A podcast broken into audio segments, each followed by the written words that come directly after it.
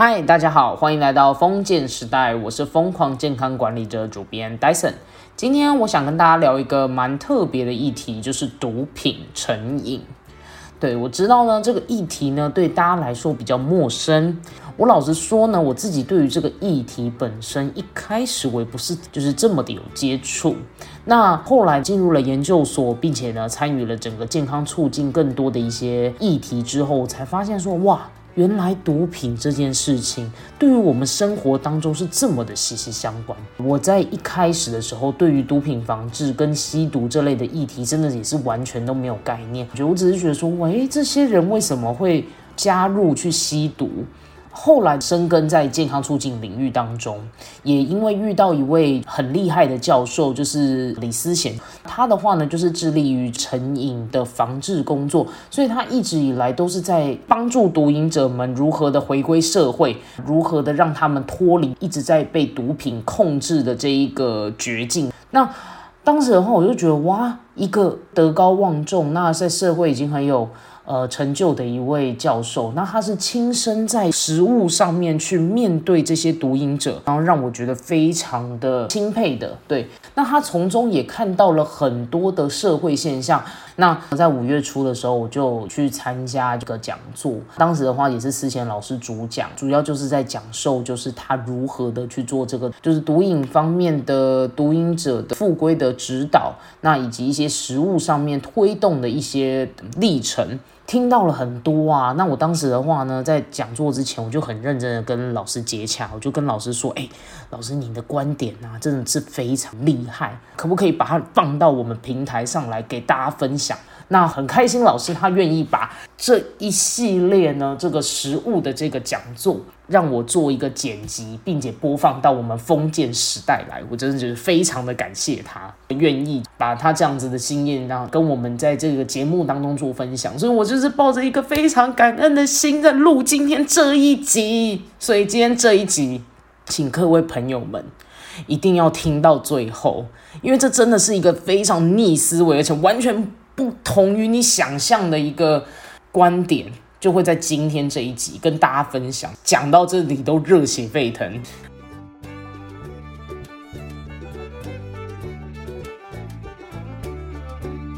我先前情提要一下，就是，嗯，这一次我我们主要今天要讲的第一个内容呢，就是关于毒瘾者。那在这一系列几十年来的。政府推动之下，后来的整个目前的现况，那其实这的话，国外的话是有做一个影片，那他在阐述的就是。目前毒品战争这件事情对于我们整个社会来讲所产生的一个影响性，那他小雨大意这个影片是这样说的，他说四十多年来呢，这个毒品战争呢，从美国总统理查尼克森宣布毒品滥用这件事情是我们的头号公敌开始，美国就做了一件事情，美国他开始广泛的去大规模监禁毒瘾者，并且。根除药物供应的这个概念，这些基本原则的细节虽然掌握到了，但是他们并未注意到供需关系的这个概念。也就是说，影片提出了一个很有趣的观点：是当如果减少了任何东西的供应，但不减少需求的情况下，就会造成价格上飙。并且造成蛮多社会上的一些浅层的暴力、政治不稳、监禁以及各式各样的社会犯罪的问题。影片中也提到，在瑞士，在一九八零年的时候，也曾经有过这样子的一个社会危机。当时的话是跟海洛因相关，并且有 HIV 感染的飙升，那以及街头犯罪的现象。当时的话，瑞士他们尝试了另外一种策略。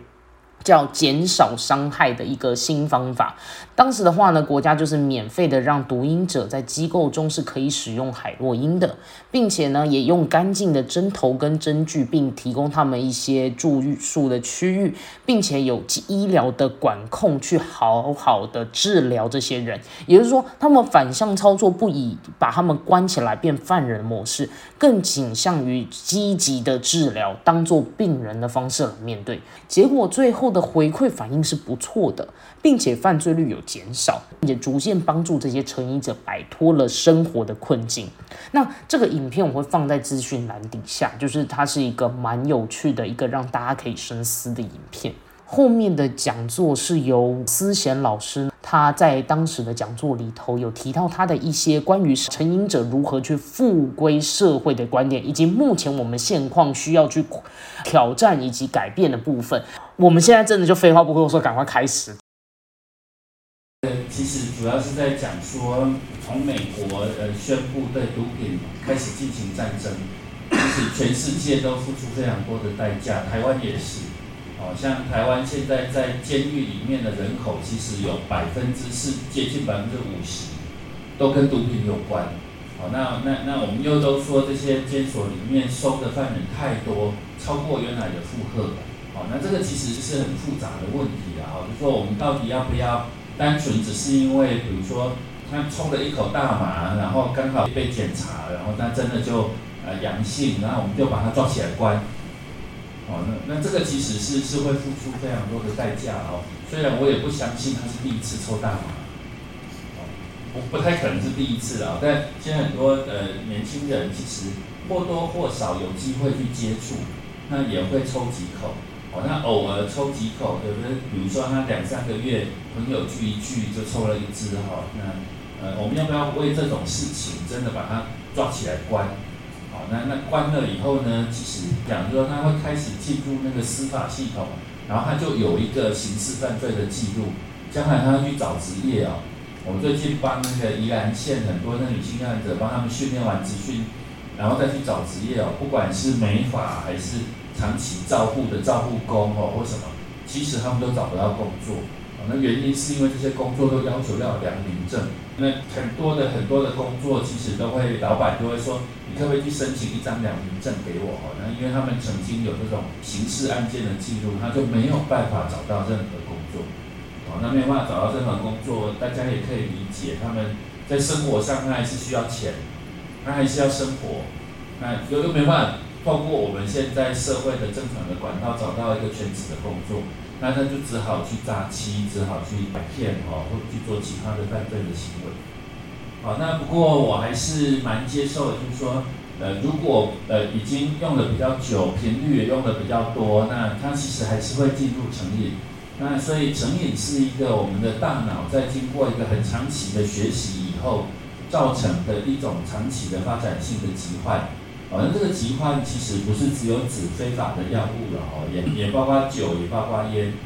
那在这个呃统计上哈，我们也可以看得出来，就是在呃美国做的一个调查哈，那他们在过去一个月里面曾经有使用过非法的这些呃药物的，你会发现其实还是集中在呃从十二岁一直到大概二十九岁，哦会是很集中使用的的这些年龄。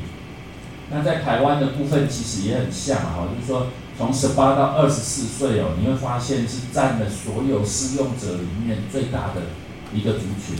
好，那这些族群其实都还在大概就是从呃高中开始一直到大学。好，那我我做了一个研究，就发现说在台湾呃使用的这些非法的药物里面哦，呃基本上还是 K 他命、摇头丸、安非他命，哦跟大麻。哦，那有一阵子这个笑气用很多，那笑气就是从那个瓦斯钢瓶里面，呃，去把它弄出来。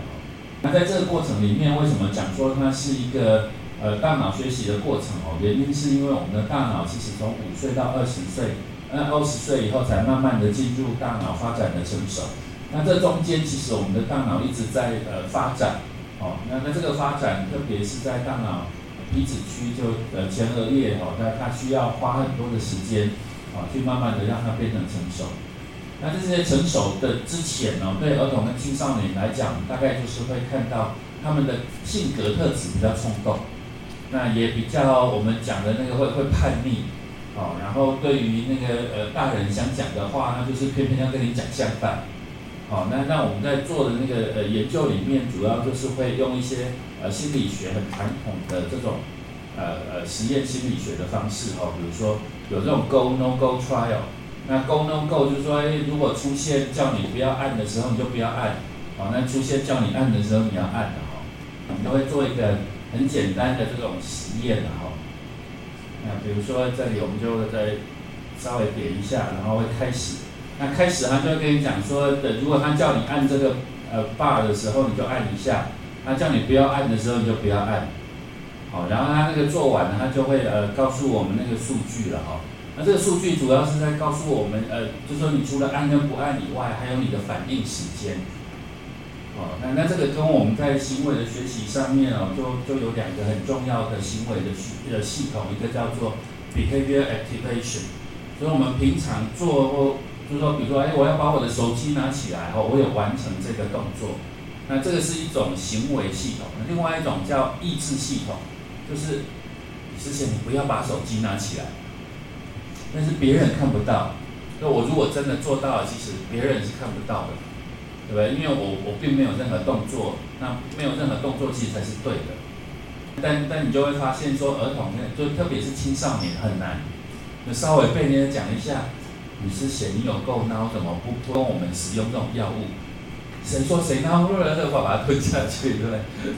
哦，那那那所以其实我们常常看到的那个状况是比较属于这种呃冲动的的的样貌。所以在这个呃青少年使用非法药物里面，就长期以来都有一个呃比较传统的研究，是在研究他们的这种冲动性。啊，我的研究团队有针对那个呃天哈命做的研究，我们把那个从青少年他就开始用的，还有有一些人是到了呃二十岁以后成年以后才开始用的。哦，那我们把他们呃找来，然后就去扫描他们的大脑。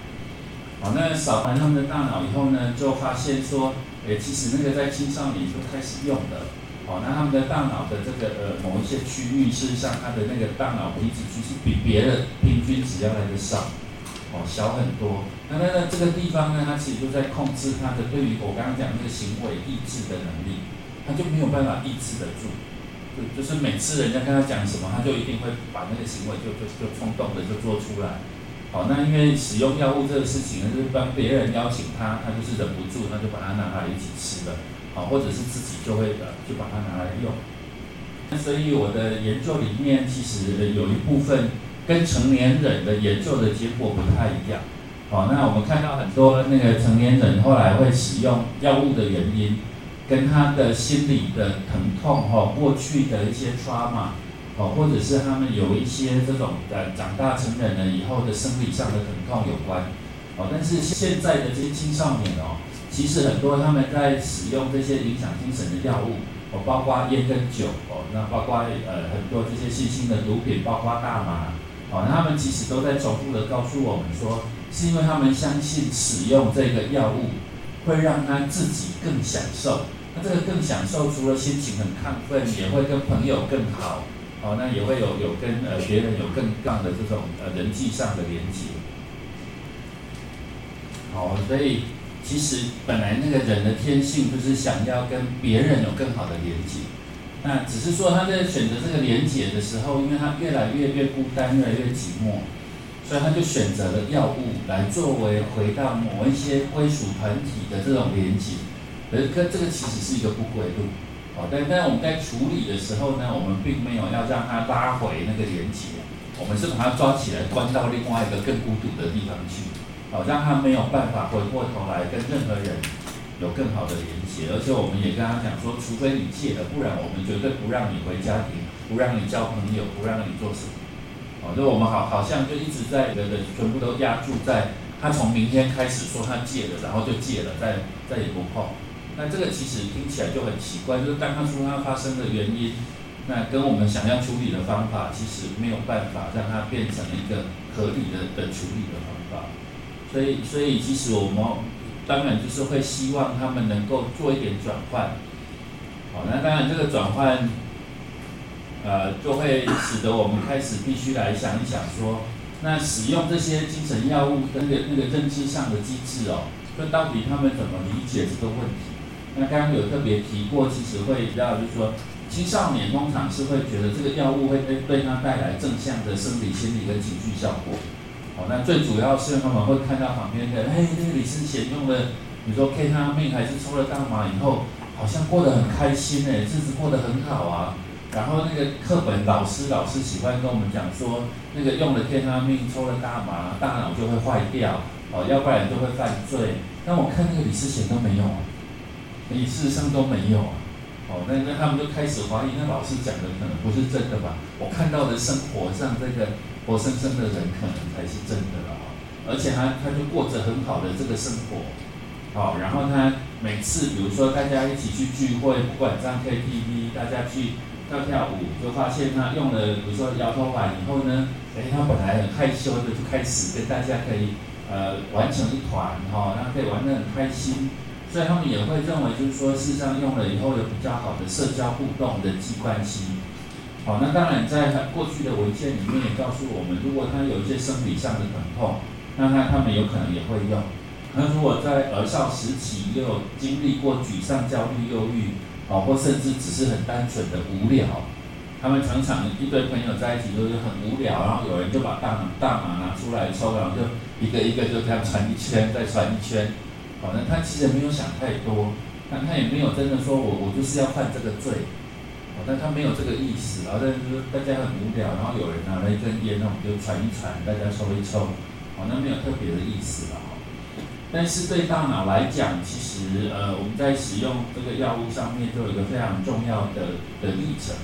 啊这个历程我还是会回到我们心理学上面讲的呃行为的制约跟学习。那我这里用那个骑脚踏车哦，就很像他们在使用这些药物学习的过程哦，就一开始也是会会会会跟骑脚踏车一样，如果你第一次弄那个。安非他命跟海洛因给我，我其实也不知道怎么用，要用什么器材用？哦，那那那那到底怎么样才能把那个程序走完？其实我也不知道，对不对？所以它其实需要一个很复杂的学习过程。骨科碱真的要像那个电影上面演的一样，拿个那个信用卡，然后磨磨磨磨到很碎，然后用那个后面的指甲沾一点点，然后弄到那个鼻黏膜里面，对不对？我在讲这个，各位可能不是这样吗？因为我们不懂，你知道吗？所以有时候在那个学习的过程跟那那个学习，事实上是一个很长期的学习。哦，就如果有人跟你讲说啊，没有啦，我就是只有用过两天，好，那你你就不用跟他讲那个到底几天，我就要请他表示，哎，你可以告诉我，我好好奇哦，你们那个安非他命啊，那都怎么用的哈？需不需要准备什么？需不需要准备打火机？讲到这个，他们就会每天都在练习嘛，哦，所以他非常精熟。他就要开始告诉你，你就用锡箔纸啊，然后放一点安非他命，然后下面怎么烧啊？那个烟出来的时候你要怎么吸啊？那那你相信他只用两天？显得很不适嘛哈？就很清楚。那那跟我们学这个骑脚踏车一样，呃，这这这女儿在学的时候早期，我们就要帮她加这个辅助的。那会发现哦，其实孩子是这样，第一次他就把那个手放在那个手把的时候，他的脚是不知道怎么动。对不对？因为因为他就还在学我如何把那个把握紧，然后第二次当他开始看下面，我要开始踩的时候，他就忘了握那个手把。对啊，那你要把它学到他真的手脚都能够放在呃好的位置上面，真的开始去踩，其实他需要一段这种学习的过程，呃，做很多这些事情。好，那不过要进入到最后，像这些所有呃他们施用这些药药物的哈。变成非常精熟的阶段哈，那我们平常都要训练到这样哈，一边骑还可以翘脚，还可以喝咖啡哈，还可以看报纸，原来 还还美是吧？所以所以要要训练到这种阶段哈，我们才叫做最后的精熟嘛哈。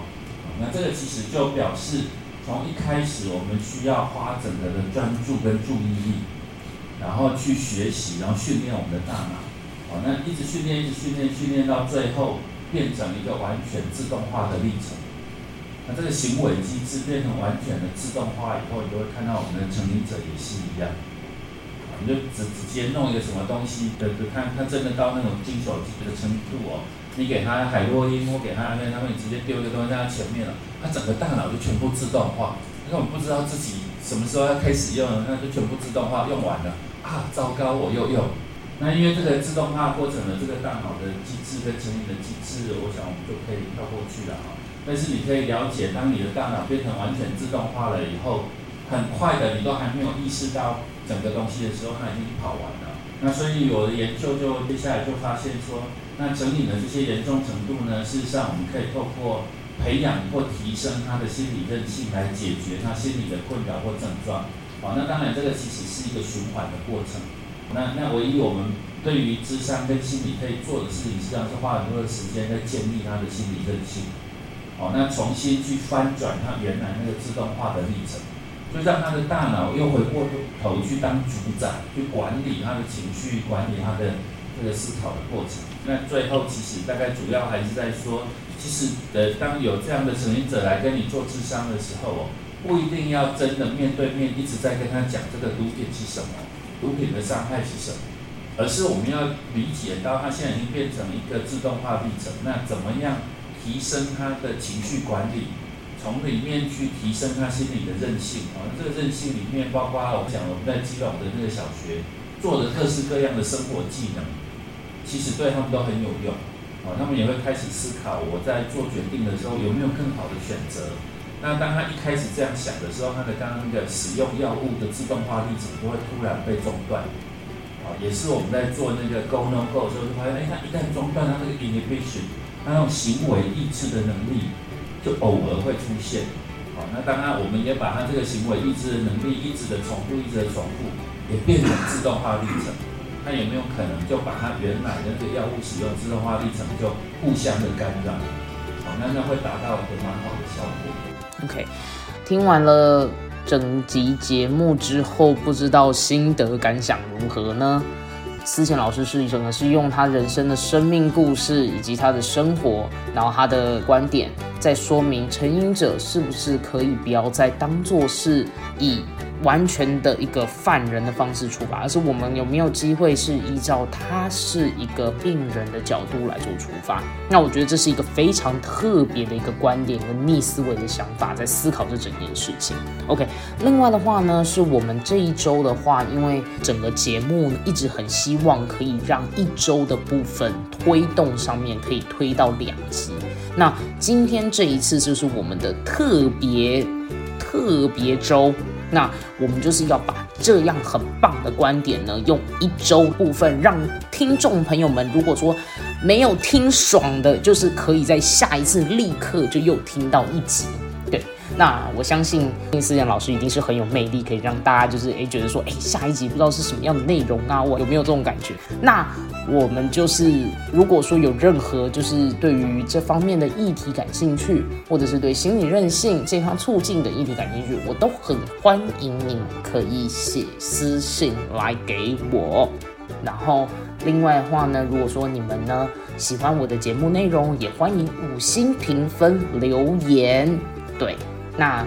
我一定会看，而且我也会给予回应。所以呢，请大家可以踊跃的发表你们的想法，你们希望可以了解的健康议题，我都很欢迎。你们可以写信给我。另外的话呢，我再度呼吁哦，如果说有朋友们觉得自己的人生故事是非常有韧性，而且呢是经历过大风大浪，但是最后却熬过去，觉得自己真的哇塞，也是人生中呢呃抗挫的一把交椅。我跟你讲，赶快私讯给我，对，那让我们好好聊一聊，你就有机会成为我们的节目来宾哦。让我们一起。活出健康韧性，你累积你的生命超能力。我们下一集再见喽，拜拜。